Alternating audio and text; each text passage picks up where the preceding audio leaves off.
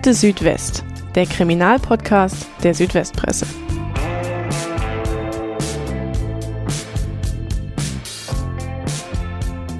Was sich im April 2004 in einer Wohnung in der Ehinger Innenstadt abspielt, klingt erstmal nicht sehr gefährlich. Drei Freunde hängen in der Wohnung von Christian Z zusammen ab, schauen gemeinsam fern, quatschen, es gibt sogar Eis.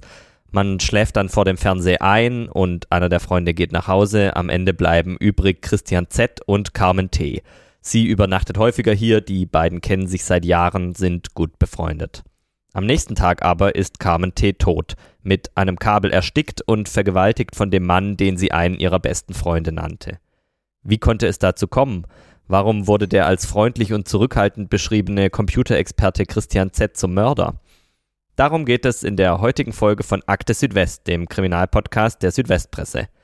Mein Name ist David Nau und ich habe mir heute wieder einen Gast ins Studio geholt, der uns diesen Fall heute schildern wird.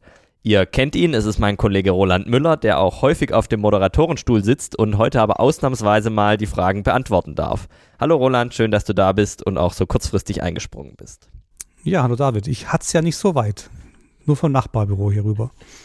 Genau, dann lass uns doch einfach direkt in den Fall einsteigen und in den April 2004 zurückgehen. Wir sind, habe ich gerade schon gesagt, in der Ehinger Innenstadt unterwegs und da suchen vier Menschen die 24-jährige Carmen T. und wollen in die Wohnung des Freundes von ihr. Was passiert denn dann?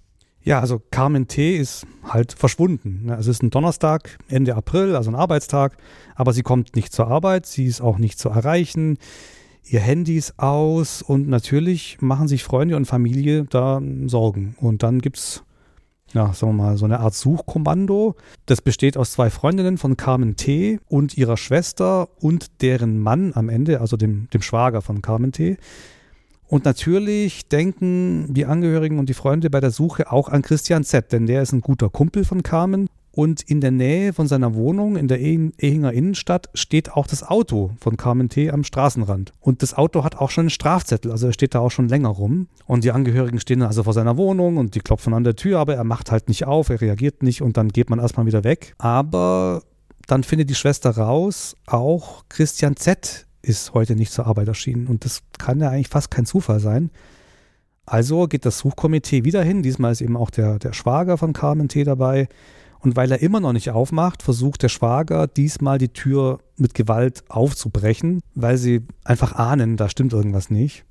Und es ist jetzt schon Abend, 17.30 Uhr, den ganzen Tag über haben sie sich Sorgen gemacht und gesucht und rumtelefoniert und dann geht diese Tür eben auf zu der Wohnung und dahinter wartet, kann man sagen, das Grauen.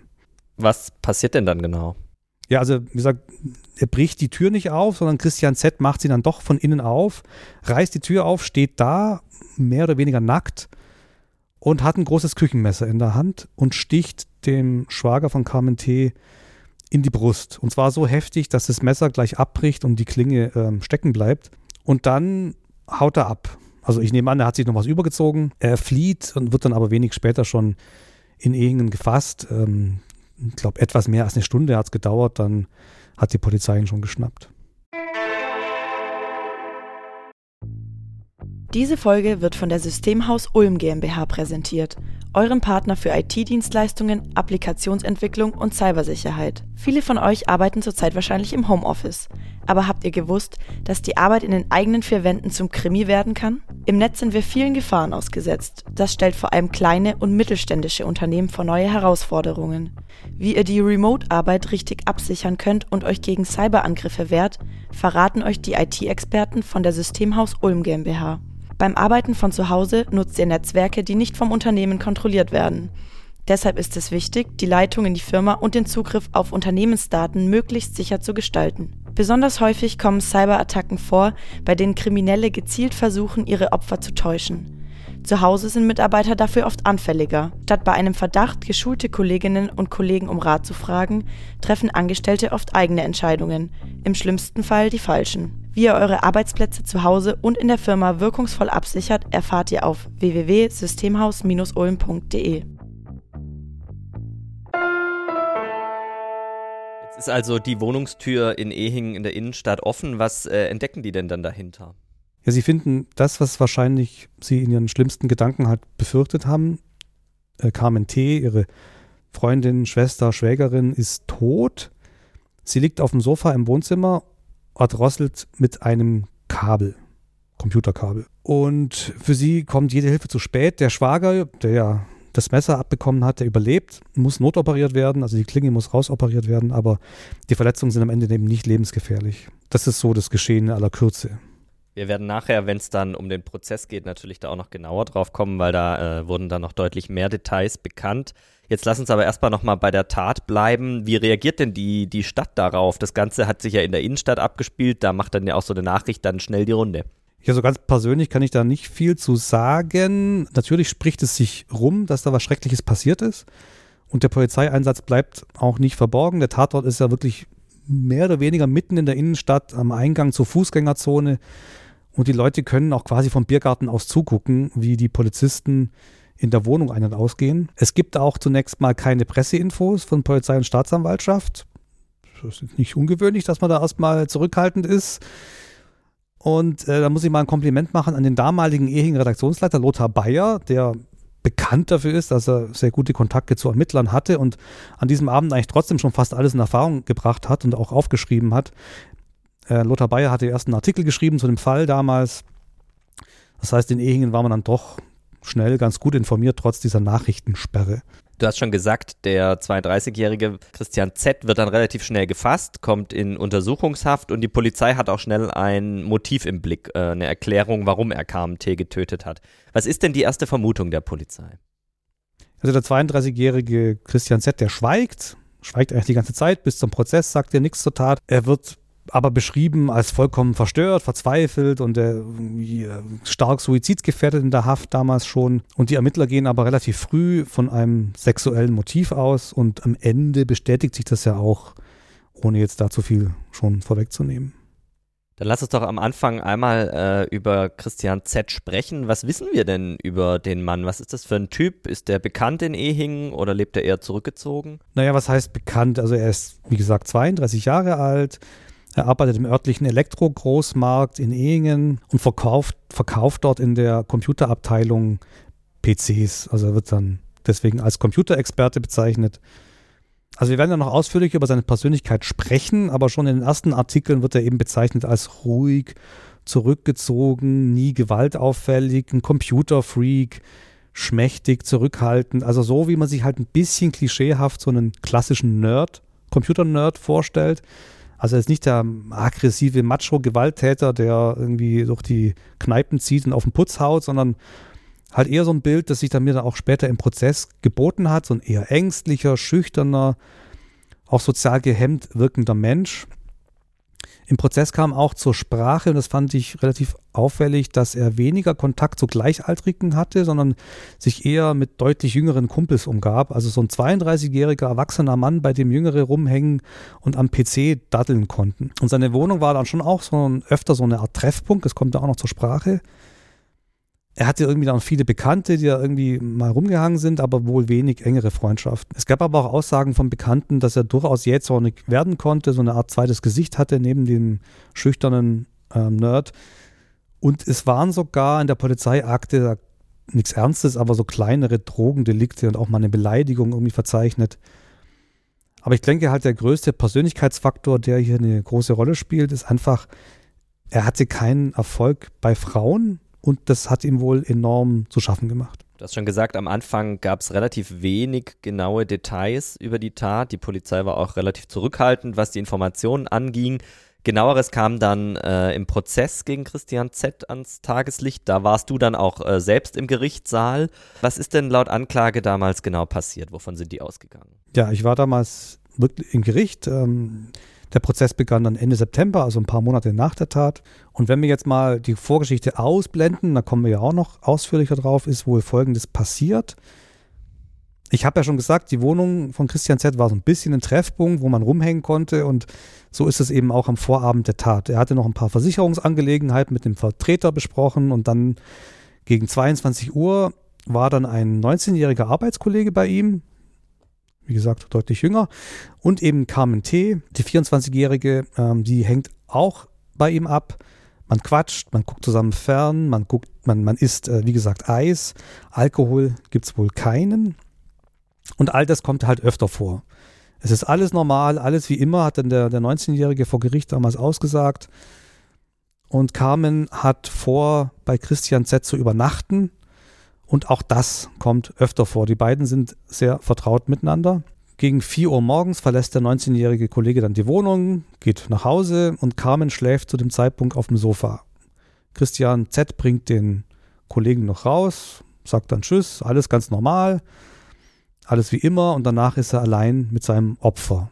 Und was dann passiert, ist halt jetzt nicht hundertprozentig klar. Es gibt da auch eine gewisse Diskrepanz zwischen Anklage und Urteil am Ende. Und auch was bis zur Tat passiert, bleibt gewissermaßen eine Blackbox. Aber laut Anklage wirkt Christian Z sein Opfer, das schläft, zuerst mit den Händen, schlägt ihr ins Gesicht und erdrosselt sie dann mit einem Kabel, um auf Nummer sicher zu gehen, dass sie auch wirklich tot ist. Dann zieht er ihr die Kleidung aus, er schaut sich am PC Pornofilme an und dann vergeht er sich sexuell an ihr und es dauert dann auch eine Weile, äh, ohne jetzt da ins Detail zu gehen. Weiß man denn, ob sie zu dem Zeitpunkt schon tot war? Also er musste in dem Moment denken, dass sie tot ist. Also wie gesagt, er hat äh, lange und gründlich zugezogen mit dem Kabel.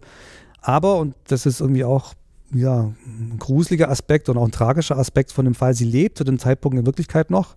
Sie lebt sogar noch viele Stunden lang und stirbt erst am Mittag, Nachmittag, frühen Nachmittag dieses Tages. Also zu einer Zeit, wo sie auch dann, wie wir schon gehört haben, noch verzweifelt gesucht wird. Die medizinischen Details habe ich jetzt nicht so ganz parat, aber mal so laienhaft gesagt, lag sie in so einer Art Koma. Und für, für Laien wie Christian Z war wohl nicht erkennbar, dass sie in Wirklichkeit noch am Leben war. Du hast jetzt geschildert, was die Anklage, äh, wovon die Anklage ausgeht, was passiert ist. Hat sich denn Christian Z selber auch zur Tat geäußert im Prozess? Ich sag mal Jein, also er sagt ja zunächst nichts. Die ganzen Monate bei der Polizei sagt nichts. Auch zu Beginn des Prozesses will er eigentlich die Aussage verweigern und ändert aber dann doch schnell noch seine Meinung. Und ich kann mich noch gut an die Aussage erinnern. Die hat man eigentlich fast Wort für Wort aus ihm herausgelockt. Man konnte kaum was verstehen. Er hat auch die ganze Zeit geweint, hatte die Hände vor dem Gesicht und wenn er was gesagt hat, dann war es so leise geflüstert, dass man es kaum verstehen konnte im Gerichtssaal. Also er bot ein Bild für das das Wort oder der Begriff Häufchen Elend eigentlich schon noch vorsichtig ausgedrückt ist. Und was sich aber halt nicht ändert, er sagt nichts dazu, wie es zur Tat gekommen ist, er sagt nichts dazu, warum es zur Tat kam und er sagt auch nichts dazu, wie die Tat genau abgelaufen ist. Er behauptet, er könne sich an nichts erinnern. Er hätte so eine Art Filmriss gehabt und sei erst zu sich gekommen, als er schon da kniete mit dem Kabel um ihren Hals und Carmen T. schon scheinbar tot war. Und er habe auch nicht verstanden, was da gerade passiert ist. Was hat er denn dann überhaupt ausgesagt, wenn er zu den ganzen Fragen nichts gesagt hat? Also was er zugegeben hat, war eben der anschließende sexuelle Missbrauch. Und das lief dann auch bemerkenswert, für mich bemerkenswert ab, dass der Richter fragte, haben Sie sie ausgezogen? Und er sagte, kaum zu verstehen, ja, und hat irgendwie genickt und unter Weinkrämpfen so ein Jahr rausgequetscht und dann ah haben sie den PC eingeschaltet und sich Pornos angeguckt und das hat er dann auch bestätigt und so weiter und so weiter. Und ähm, das war also wirklich das einsilbigste Geständnis, das ich je gesehen habe, aber es war ja auch wirklich nur ein Teilgeständnis. Aber diesen Missbrauch hat er äh, eingeräumt. Warum auch immer. Man kann also nicht wirklich von einer Aussage sprechen. Nee. Eine zentrale Rolle für den ganzen Fall spielt ja ganz offensichtlich die Beziehung zwischen Carmen T. und, und Christian Z. Die wird ja von beiden offenbar sehr unterschiedlich gesehen. Wie war denn diese Beziehung? Waren die zusammen? Waren die ein Liebespaar? Hatten die eine Affäre? Nein, das waren sie natürlich nicht. Und das ist halt auch der absolute Knackpunkt für diesen Fall. Und ja, auch was, was ihn irgendwie tragisch macht. Die beiden kannten sich etliche Jahre, die waren schon eng befreundet. Er war so eine Art für sie war er so eine Art guter Kumpel oder großer Bruder, immer gutmütig und hilfsbereit und harmlos und man konnte bei ihm rumhängen, sich bei ihm ausheulen äh, und bei ihm übernachten. Aber halt ganz klar in der Friend Zone, wie man sagt. Und dabei war halt jedem, wirklich jedem klar, dass er umgekehrt komplett in sie verliebt war, mehr von ihr wollte. Und sie hat ihm aber immer gesagt, Freundschaft, äh, ja, aber mehr, mehr ist nicht. Und das ist halt eine Konstellation, die ihn wahrscheinlich schon sehr beschäftigt und gequält hat im Endeffekt. Das haben auch mehrere Zeugen ausgesagt, dass er fast hörig war, sich seine Welt eigentlich nur noch um sie drehte und er hat sich immer Hoffnung gemacht. Es gab eine Zeugin vor Gericht, die hat gesagt, hm, er habe eigentlich von nichts anderem mehr gesprochen als von Carmen T.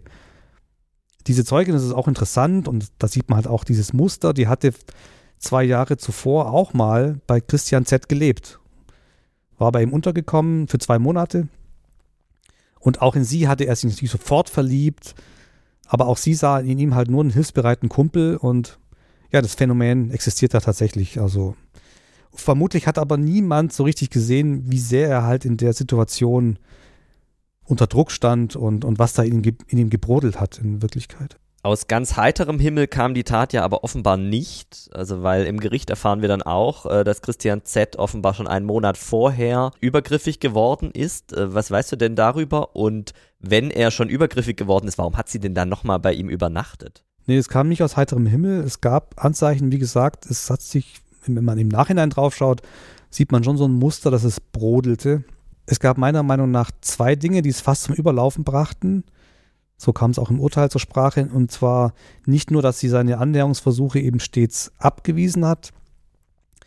Es war ein paar Monate vor der Tat, gab es einen Vorfall, bei dem Carmen T. mit einem anderen Typen im Bett gelandet sein soll. In seinem Bett.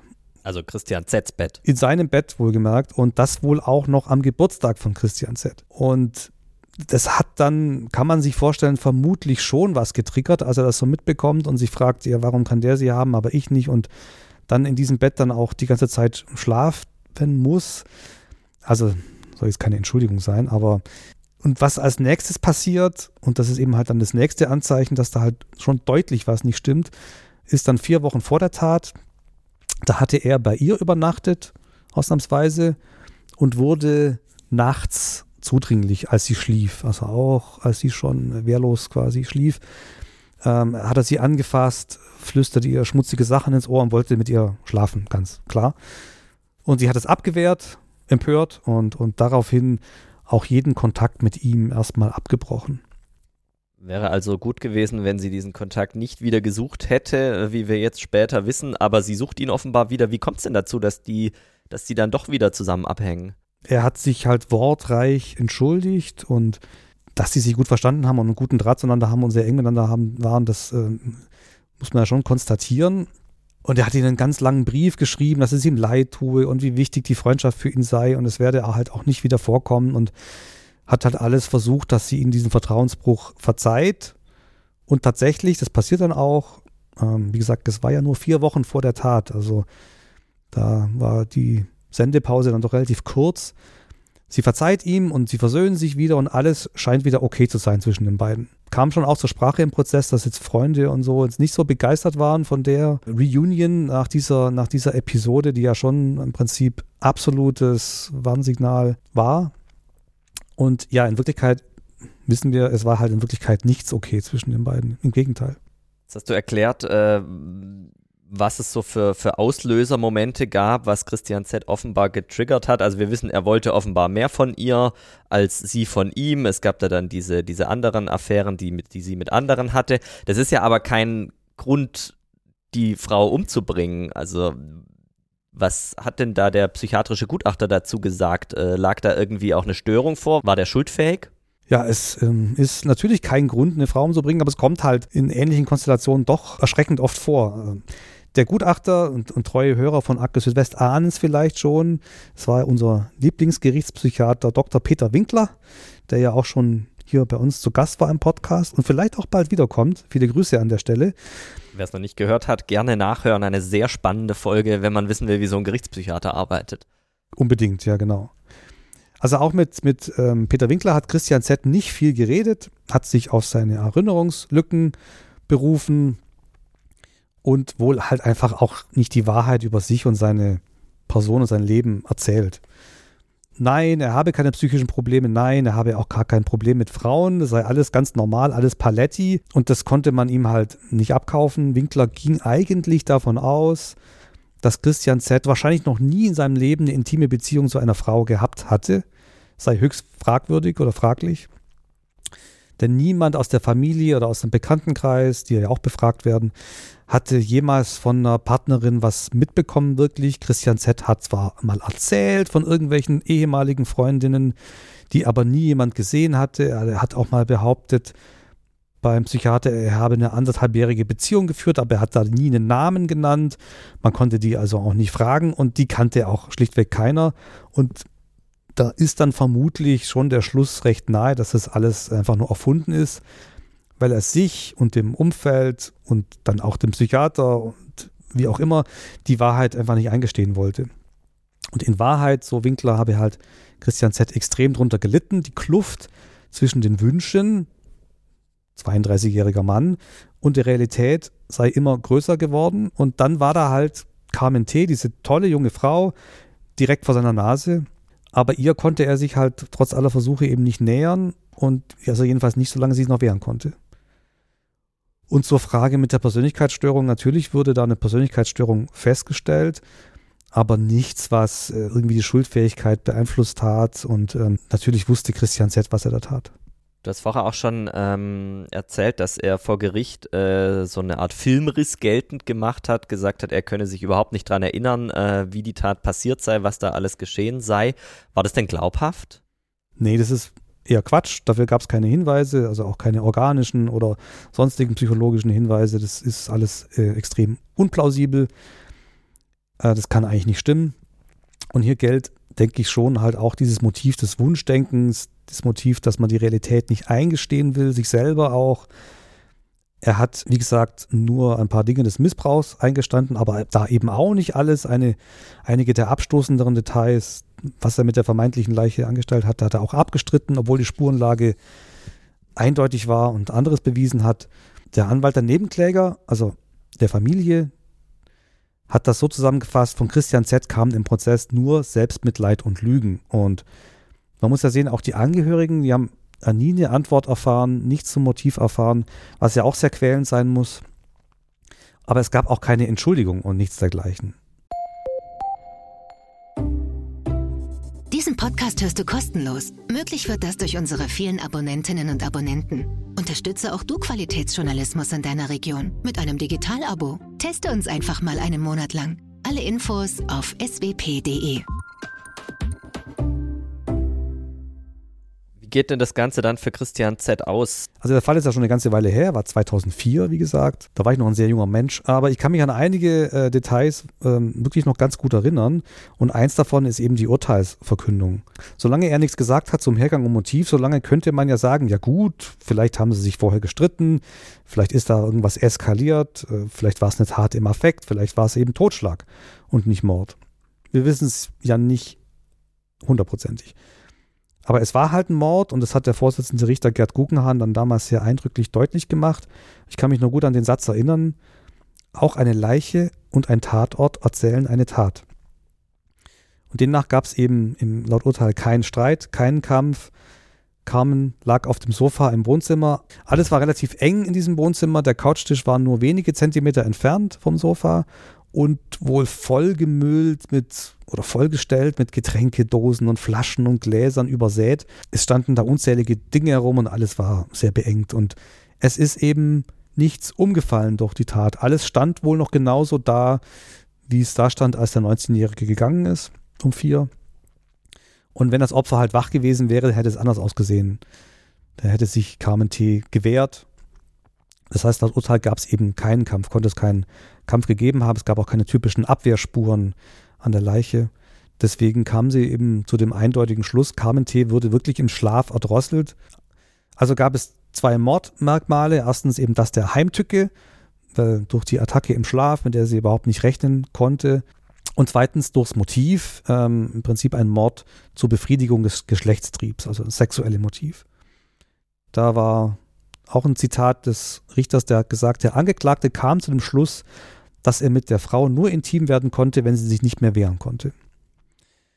Und bei diesen beiden Mordmerkmalen gab es dann eben die lebenslange Haft und die besondere Schwere der Schuld, die verhängt wurde wegen Mordes und Mordversuchs am Schwager. Darf man nicht vergessen, diese Messerattacke wurde auch noch mit verurteilt. Und summa summarum hat eben das Schweigen über den Tathergang von Christian Z., das war ja vielleicht auch ein bisschen taktisch begründet, wie ich gesagt habe, hat ihm nichts genutzt dadurch, dass Christian Z ja, wie du schon gesagt hast, vieles nicht äh, beantwortet hat, wurden nicht alle Fragen vor Gericht geklärt. Was war denn dein Eindruck? Blieben da wichtige Fragen offen oder war es eigentlich schon im Großen und Ganzen dann am Ende klar, was passiert ist? Also ich finde schon, dass der Tathergang eigentlich klar ist und da eigentlich ganz wenig Zweifel bestehen können aus meiner bescheidenen Sicht. Aber es gab in der Tat ein kleines Detail, das sie mir eingeprägt hat und das habe ich damals aber auch gar nicht geschrieben in den Artikeln. Ähm, man hat ja immer auch nur begrenzt Platz in der Zeitung. Ähm, und manche würden sagen, das war ein kleiner übersinnlicher Aspekt. Das so musst will. du jetzt, glaube ich, genauer erklären, was du mit übersinnlich meinst. Ja, manchmal gibt es eben Dinge vor Gericht, die man nicht äh, endgültig aufklären kann. Es wurden halt viele Leute befragt aus dem Freundes- und Bekanntenkreis, habe ich ja schon gesagt, ähm, vor Gericht. Und eine Freundin, eine Zeugin von Carmen T., hat ausgesagt, und das halt sehr entschieden, ähm, dass sie das Opfer an dem Nachmittag nach der Tat noch gesehen habe. Also sie war felsenfest davon überzeugt, dass sie, ich glaube in Ehingen, ähm, gesehen hat, wie Carmen T. in ihrem Auto die Straße runterfuhr und sie habe das auch ganz genau erkannt. Aber das kann natürlich nicht sein, denn wir wissen ja, dass sie zu dem Zeitpunkt auf dem Sofa in der Mordwohnung schon tot war oder im Sterben lag. Und auch ihr Auto stand ja die ganze Zeit am Straßenrand und hatte den Strafzettel und wurde auch von Zeugen bestätigt, dass es da den ganzen, die ganze Nacht und den ganzen Tag stand. Also ja, nicht erklärbar. Es war, wenn man das so rekonstruiert, könnte es sogar ungefähr der Zeitpunkt gewesen sein, ähm, als die Zeugin es gesehen haben will, um den herum Carmen T. gestorben sein muss. Wie gesagt, wenn man an Übersinnliches glauben will, ist das irgendwie so ein kleiner Anhaltspunkt. Gericht geht es ja aber nicht um Übersinnliches, sondern um Fakten. Also wie haben denn da die Richter darauf reagiert auf so eine Aussage? Wahrscheinlicher ist natürlich, dass die Zeugin sich schlichtweg geirrt hat. Ich weiß halt noch, wie sich die Richter da gegenseitig ein bisschen ratlos angeschaut haben, weil das eben so entschieden auch kam, diese Aussage, und irgendwie Stein und Bein geschworen wurde.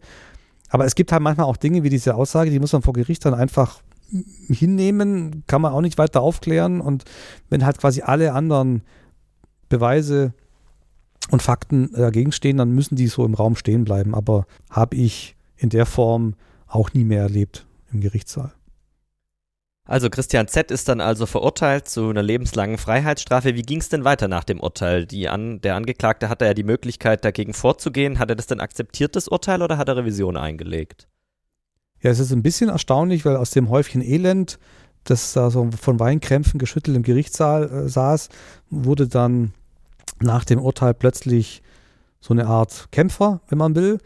Christian Z. hat seinen Anwalt gefeuert, das war auch schon der zweite Anwalt, den er gefeuert hatte, und suchte sich einen neuen Anwalt und legte Revision ein und wie gesagt, juristisch ist es vielleicht so ein bisschen mit einer Restchance nachvollziehbar, weil die Totschlagsthese ja vielleicht nicht vollkommen auszuschließen ist. Aber ja, war überraschend. So eine Revision, die muss man dann in einem bestimmten Zeitraum begründen, eben die Gründe darlegen, warum man jetzt dieses Urteil nicht akzeptiert und wo man da die Fehler sieht. Die wurde aber nicht begründet und dabei blieb es denn auch, denn äh, Christian Z hat sich dann in seiner Zelle in der JVA in Ulm kurze Zeit später das Leben genommen. Wie konnte das denn passieren? Du hast ja vorher schon gesagt, äh, nachdem er festgenommen worden war, äh, hatte man ihn ja ähm, als suizidgefährdet eingestuft. Wenn ich es richtig weiß, hat er auch mehrere Suizidversuche unternommen gehabt. Ja, also man fand ihn beim Aufschluss, wie es heißt, in seiner Zelle morgens tot. Es gab auch einen Abschiedsbrief. Ja, und diese anderen Suizidversuche, die du angesprochen hast, die waren eben alle relativ kurz nach der Tat diese starke Suizidsgefährdung, also lange vor dem Prozess in der Anfangszeit seiner Haft. Ich habe ja gesagt, dass er damals auch als suizidsgefährdet eingestuft wurde und völlig durch den Wind war. Ähm, diese Einschätzung gab es halt dann nach dem Urteil wohl nicht mehr. Man meinte, er sei stabil. Wie gesagt, er war ja auch juristisch dann aktiv, suchte sich einen Anwalt, legte Revision ein und entsprechend waren natürlich dann schon alle Beteiligten auch betroffen. Jetzt ist es so, dass äh, seriöse Medien äh, nur sehr, sehr zurückhaltend über Suizidfälle ähm, berichten. Das steht unter anderem auch äh, so im Pressekodex, dass da größte Zurückhaltung an den Tag zu legen ist. Und es liegt auch daran, dass äh, es ähm, nachgewiesen ist, dass eine relativ große Berichterstattung über Suizidfälle immer wieder auch zu Nachahmertaten führt. Experten sprechen da vom sogenannten Werther-Effekt. Weil aber Suizide in Gefängnissen leider immer wieder vorkommen, und äh, auch dort Thema sind, wollen wir heute über das Thema sprechen. als kleine Vorrede, wenn ihr euch in einer persönlichen Krise befinden solltet und Hilfe braucht, dann ist es ganz wichtig, dass ihr darüber redet. Es gibt da eine Vielzahl von Hilfsangeboten, bei denen ihr auch anonym mit anderen Menschen über eure Situation sprechen könnt, zum Beispiel bei der Telefonseelsorge. Da gibt es im Internet auch alle Kontaktdaten, gibt es auch einen Chat, kann man auch per E-Mail machen. Soweit jetzt erstmal die Vorrede. Jetzt aber zurück zum Fall.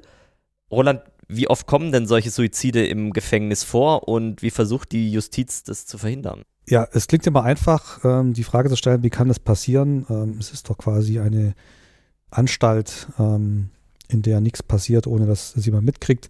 Ich habe es mal für einen anderen Fall recherchiert und es wird eigentlich schon relativ schnell ziemlich klar, warum es sehr, sehr schwer ist, das wirklich zu verhindern im Gefängnis.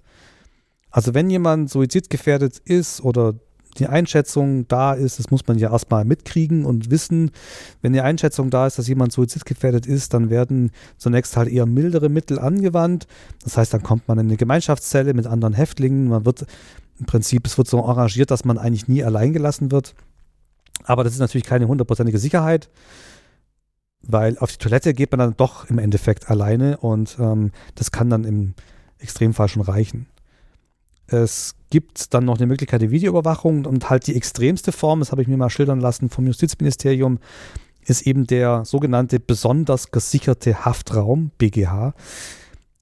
Das muss man sich so vorstellen, das ist eine völlig kahle Zelle, da gibt es keine Möbel, kein Bett, sogar die Ecken des Raumes sind abgerundet. Es gibt nur ein kleines Loch im Boden des Raumes, das eine Toilette als Toilette dient und der Häftling muss da ohne Bettlaken auf dem Boden schlafen und ist dabei quasi auch noch nahezu nackt. Also er trägt nur so eine super dünne Spezialkleidung, die sofort reißt, ähm, damit man sich damit nicht ähm, hängen äh, kann oder erdrosseln.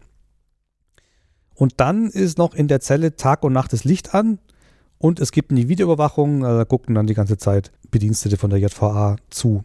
Und wenn man das sich jetzt so vorstellt, kann man sich jetzt schon denken, dass es auch das, diese Behandlung jetzt der psychischen Gesundheit, ist nicht wahnsinnig zuträglich ist.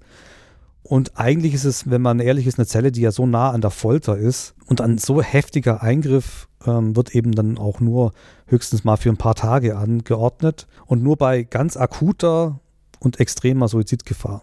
Und alles andere, was eben über diese extreme Lage in dieser Zelle hinausgeht, Bettlaken, Kleidung, Matratze, ist eben schon schon eine Gefahr, wenn es jemand ernst meint. Du hast angesprochen, es gibt auch eine Videoüberwachung. Äh, warum hilft die manchmal nicht? Ja, die gibt es zum Teil, aber ja, wenn man es zu Ende denkt, auch das ist keine hundertprozentige Sicherheit. Es haben sich auch schon Häftlinge vor laufender Kamera umgebracht. Es gab einen Fall in Hessen, ähm, bei dem haben sie ja die Beamten, die dann am Bildschirm saßen, bei denen ist aufgefallen, ja, wieso steht der eigentlich die ganze Zeit am Fenster? Bis sie dann mal reingegangen sind und nachgeguckt haben, haben sie gesehen, dass er sich ohne dass es aufgefallen ist, heimlich an dem Fenstergitter äh, erhängt hat und dann da quasi scheinbar stand.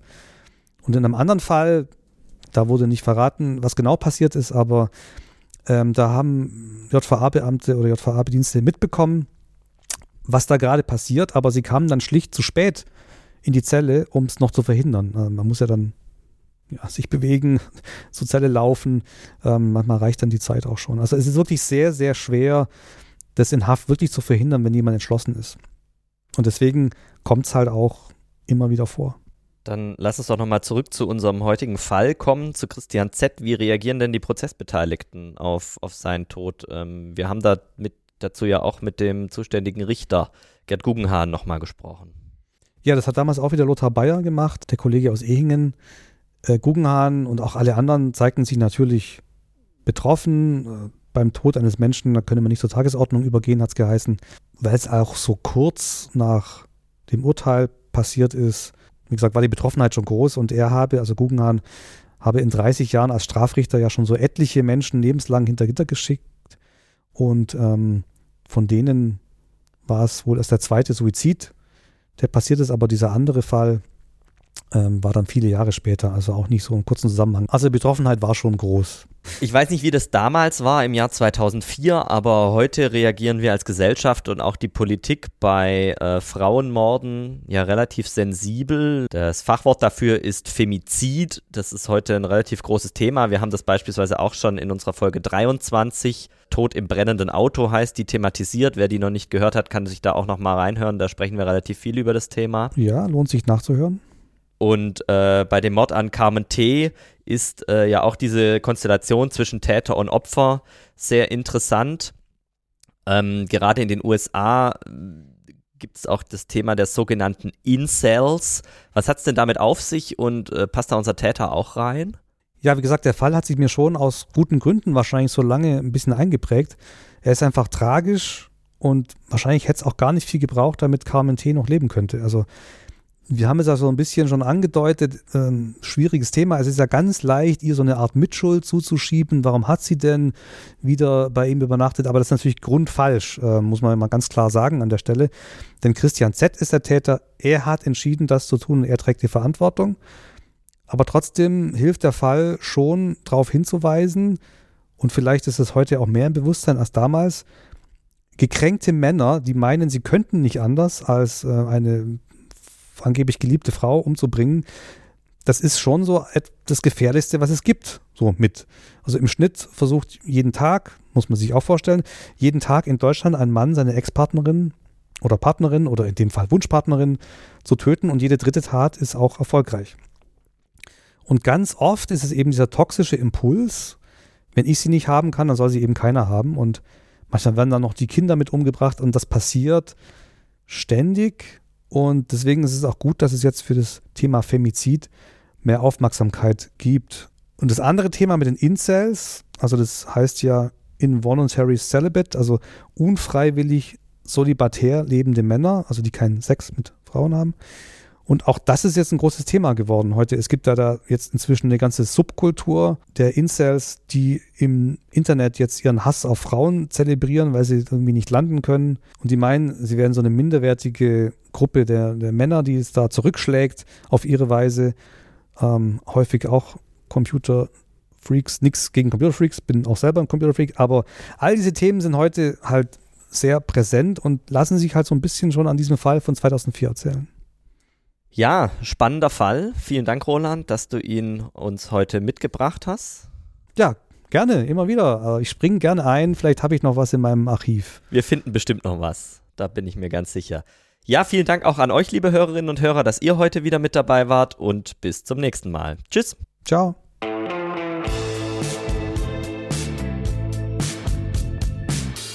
Alle Folgen unseres Podcasts Akte Südwest gibt es auch zum Nachhören und zwar im Internet unter swp.de slash akte. Ihr könnt uns auch gerne auf Twitter folgen, da heißen wir @akte_swp. Wenn ihr Wünsche, Kritik, Lob oder Anregungen habt, dann schreibt uns doch gerne eine E-Mail an die Adresse podcast.swp.de und wenn ihr noch mehr über Verbrechen und Kriminalität in Baden-Württemberg erfahren wollt, dann kann ich euch unsere Seite swp.de slash crime sehr empfehlen. Dort findet ihr spannende Kriminalgeschichten, interessante Reportagen und auch die Anmeldung zu unserem Newsletter, mit dem ihr das alles dann ganz bequem alle zwei Wochen ins Mailpostfach bekommt.